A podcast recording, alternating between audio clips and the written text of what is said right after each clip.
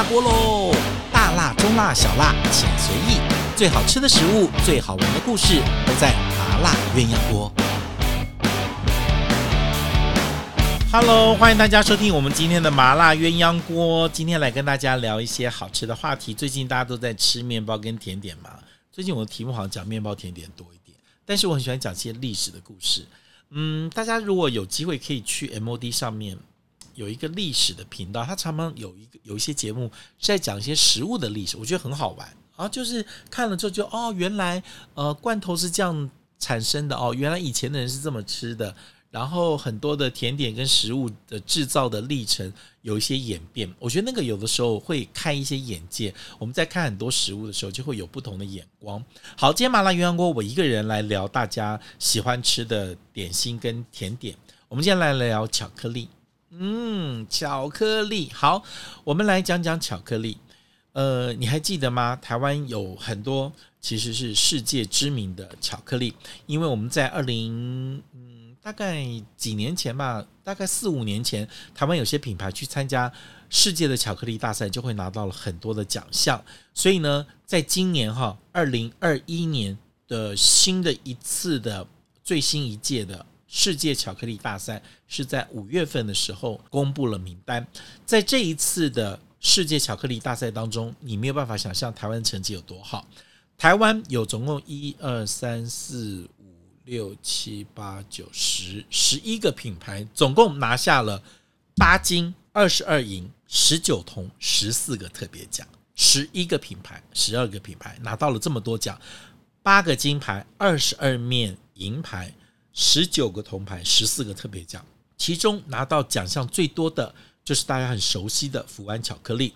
福安巧克力从二零一七年开始就拿到了很多的大奖，在今年二零二一年，他们总共拿下了哪些呢？他们拿到了五个金牌、七个银牌、一个铜牌跟六个特别奖。你看，八台湾拿八个金牌里面，他们就拿了五个金牌。七银一铜六个特别奖，可以说是最大的赢家。那么福安巧克力，他们今年有几个巧克力特别让大家就评审特别喜欢的啊，就像有一个草莓啤酒酵母巧克力，这个我很想吃，我也没吃到。好，所以他们今年拿了很多的特别奖，总共拿到了特别奖，也是一个台湾之光。你没有办法想象哦，台湾屏东这个地方可以产那么好的可可豆，然后可以产那么好的巧克力，让。世界各地的人，你知道我我之前有吃过他们用樱花虾做巧克力，哎，也很好吃，哎，很特别，然后用台湾的一些呃红玉红茶啊这些，像马告啊来做巧克力，我都觉得哇，超级合的。然后也是让巧克力有了一些不同的风味。好，我们今天不是要来介绍这些得奖的巧克力了啊，这个你去上网查一查都查得到。我们来讲一下巧克力的历史跟它的故事好了啊。大家都觉得巧克力是一个大家很喜欢的，可是你知道哦，你觉得好像美国人吃巧克力吃很多，欧洲吃巧克力吃很多，可是你有没有发现过？其实你看哦，像咖啡，你看西方人吃那么多，可是基本上欧洲也没有种咖啡，美国好像也不多，那都是在中南美洲，都是在非洲这些地方才有。那可是他们就可以把这个这些这一类的食材发挥得淋漓尽致。比如说香料，你看欧洲也从来都不产啊，美国也不产，可是他们的用量就很多啊。咖啡也是啊，有很多东西都是这样子。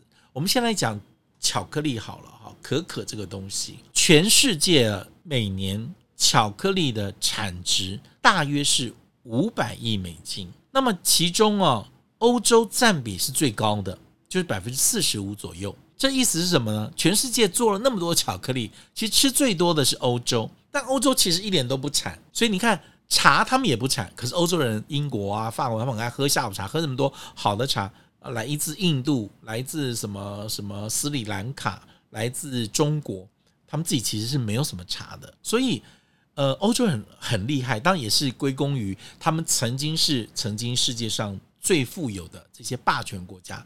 所以他们可以拿到很多他们自己没有产的一些原料，可在这个地方发扬光大。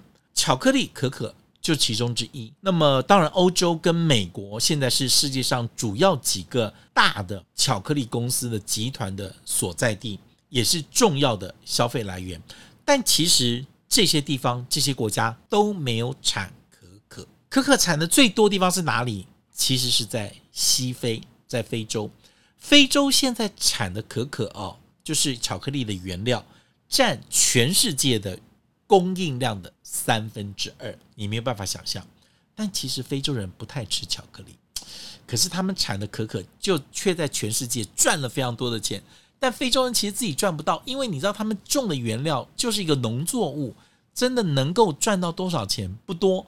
但这个原料被加工、被制造、被创作之后，却在世界各地赚了很多的钱。这个就是这些资本家厉害的地方。好，所以在全世界产可可豆占三分之二的西非的国家，其实这些人吃巧克力吃的非常非常少，而且他们甚至不知道他们种的可可豆最后变成什么样子了。其中产最多的是一个国家，叫做象牙海岸，它在整个非洲。产的可可豆占整个非洲大概有百分之四十几，几乎要一半。所以，象牙海岸其实已经是在全世界举足轻重，呃，种可可都非常多的。那另外一个在非洲以外的，就是中南美洲。但是现在量最多是非洲，但是真的让欧洲人认识巧克力、认识可可，其实是来自于中南美洲。待会我们来讲它的故事，巧克力。Chocolate，C H O C O L A T E，它是可可树的种子做出来的一个食品。好，那么其实用这种可可豆做出来的饮品，最早最早追溯到有多久？你没有办法想象。现代的巧克力发展大概是在十六世纪左右，大概一五多少年？就十六世纪左右。但是最早最早在喝可可饮品的时间。却可以追溯到公元前十九世纪的奥尔梅克文明，就是在中南美洲。这个在中美洲所出现的这个饮料的历史是在西元前十九世纪，所以你算一下，从西元前十九世纪出现了可可的饮料，一直到十六世纪才有。巧克力的商业的生产跟制造中间已经隔了有三千五百年，所以呢，这个中间三千五百年大家都还不认识可可。好，那么后面我们在中南美洲的每一个古文明都可以发现到可可的踪迹跟饮用这个可可饮料的一些。呃，遗迹包括了玛雅文明、阿兹特克文明里面都可以呃发现到 chocolate。那么这个在古文明的字里面，chocolate 的意思是苦水，就是很苦的水。他就是把那个可可那个籽这样敲敲敲敲敲，放在水里面调一调，就这样喝，渴不渴？当然渴。我们现在加了牛奶，又加了糖，才会觉得巧克力跟可可特别好吃。要不然的话，你也会觉得。很苦啊，没有什么。但以前就是拿来提神，还是当来调味呢？或者是当做一种健康饮品呢？都有不同的这个说法。但最早最早其实就是把这个呃可可拿来做饮料，好，做饮料来喝。那这个可可呢，是当初这个果树的果实，好，它要经过发酵之后，把那个皮去掉，去掉之后洗啊、烘干啊之后。最后再开始进行研磨，所以那个整个的可可豆要变成可以吃的可可粉，其实前面是很辛苦的，因为它要呃让它的外外表先发酵之后，然后晒干，然后清洗，再烘烤，烘烤之后再研磨，所以它的这个过程是非常多的，研磨之后才能调成水，然后来。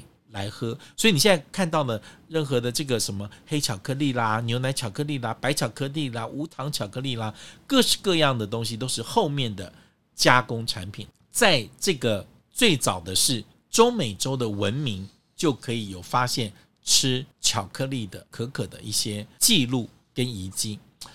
倒是非洲虽然产量这么大，因为非洲没有太多的文明留下这么多的记录，我相信。既然西非象牙海岸这个地方产可可产这么多，他们可能应该也有一些食用跟饮用跟种植的记录，但是很可惜，这个部分的资料其实并不多。好，我们就直接从欧洲人遇见可可开始说起好了。既然中南美洲在这么久的时候，在西元前十九世纪就开始有喝这样的一个饮料。这个东西据说也是在当地，在中南美洲是一个很珍贵的一个食物。据说它在以物易物的交易市场上价值不菲。最早的时候可以拿可可豆拿来换兔子，甚至可以拿来做奴隶交换的等值商品的交换。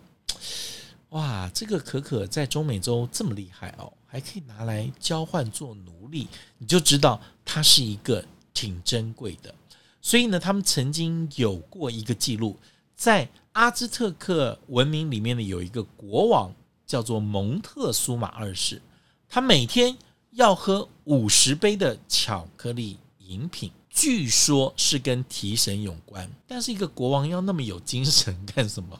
他晚上不睡觉嘛，所以呢，他可能是太累了，还是怎样？但也有可能是不是把巧克力当做一个兴奋剂、壮阳药物做等号？也有可能，因为你知道后面的巧克力，他们就会觉得对于一些精神的提振，要不然为什么情人节要请他吃巧克力？就吃完之后，整个人的精神会很好嘛，所以连带的其他的。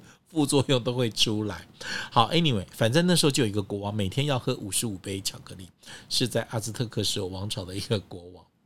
好，所以呢，外面这个世界，就外面这些最最早期的中美洲跟非洲，其实那时候因为航海不盛行，各大洲中间是隔离的，所以很多的往来是完全被隔绝的啊。所以真正可可豆就巧克力。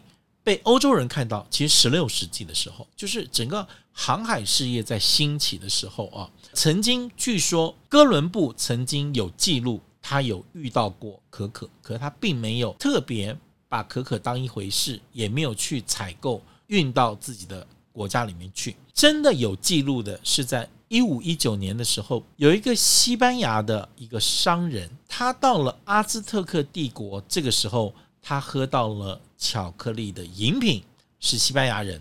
好，所以这个商人呢，埃尔南科尔特，他是在阿兹特克帝国的时候吃到，是十六世纪初的时候。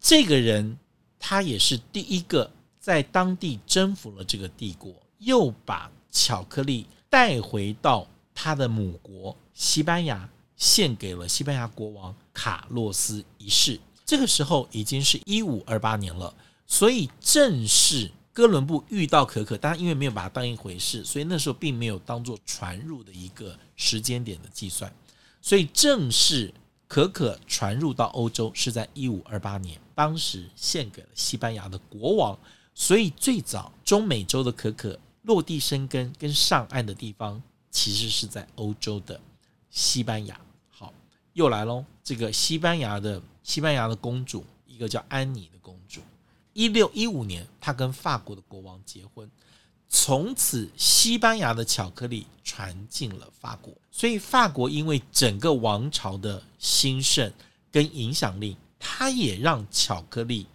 变得不可一世。好，所以也因为法国的影响，这个巧克力就慢慢也传入了意大利啊，传入了奥地利，也传到了德国去。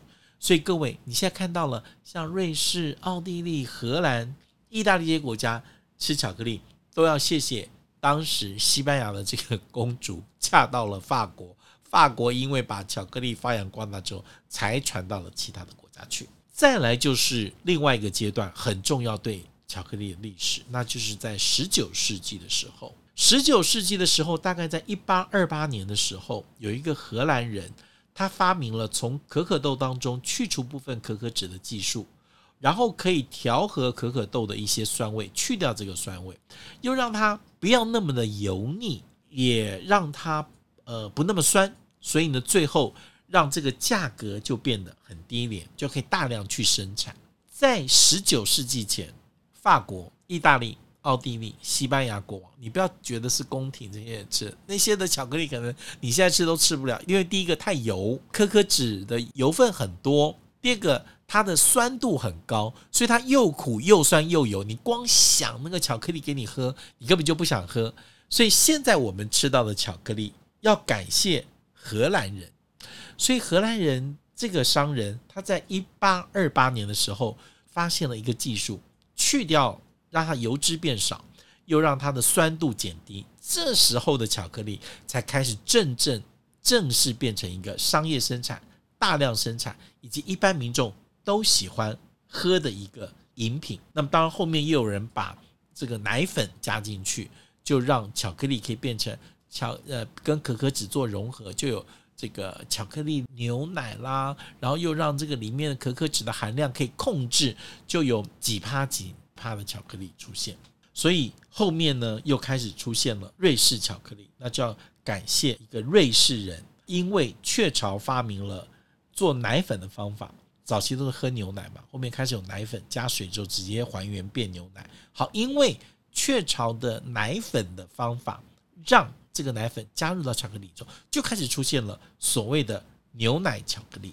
那这个是瑞士，所以你去瑞士就吃到好多各式各样的牛奶巧克力，就要谢谢瑞士人。欧洲人可以吃到巧克力，要谢谢西班牙人，变得大量生产。我们要谢谢荷兰人吃到牛奶巧克力，要谢谢瑞士人。所以你看，这些东西都是中美洲产的，都是非洲产的，可是却在欧洲这个地方发扬光大。当然，后来又传到了美国去。所以现在美国跟欧洲当时最主要，世界上不管是生产也是消费，呃，这个巧克力最大的两个区块。所以各位现在如果在吃到巧克力，就要想到。哦，生产最多的其实是非洲，起源在历史上让大家知道它流传跟发展的起源应该是在中美洲，西元前十九世纪，一直到十六世纪的时候，西班牙人从中美洲带回了可可到西班牙，到了西班牙之后呢，又传入了法国，那因为荷兰人的改良让它变得商业化，大量制造，又因为瑞士人的改良出现了牛奶巧克力，所以呢。巧克力就在世界上风行起来，所以下次你再吃到巧克力，就说：“哎呦，原来它的历史是这个样子。”好，今天讲完了巧克力的故事，下次你在吃任何巧克力产品的时候，希望你都可以知道它的典故跟它的故事。感谢大家收听我们今天的麻辣鸳鸯锅。如果喜欢的话，记得订阅、分享，还记得给我五颗星按赞。喜欢的话，赶快也可以留言。我们下次喜欢讲什么题目呢？我们再来想一想。我们下次再见了，拜拜。